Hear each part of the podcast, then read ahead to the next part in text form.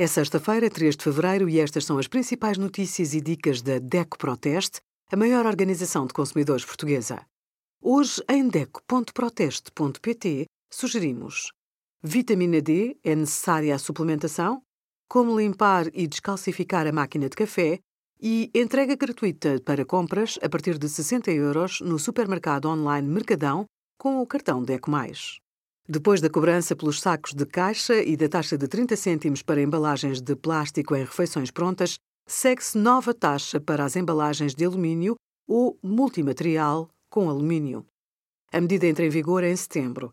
Os fornecedores de refeições prontas não poderão criar obstáculos a embalagens alternativas trazidas pelos próprios consumidores para o embalamento das refeições.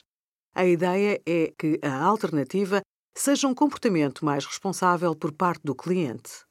Palhinhas, cotonetes e pratos de plástico estão entre os produtos que já são proibidos.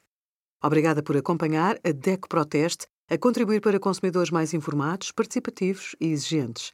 Visite o nosso site em deco.proteste.pt.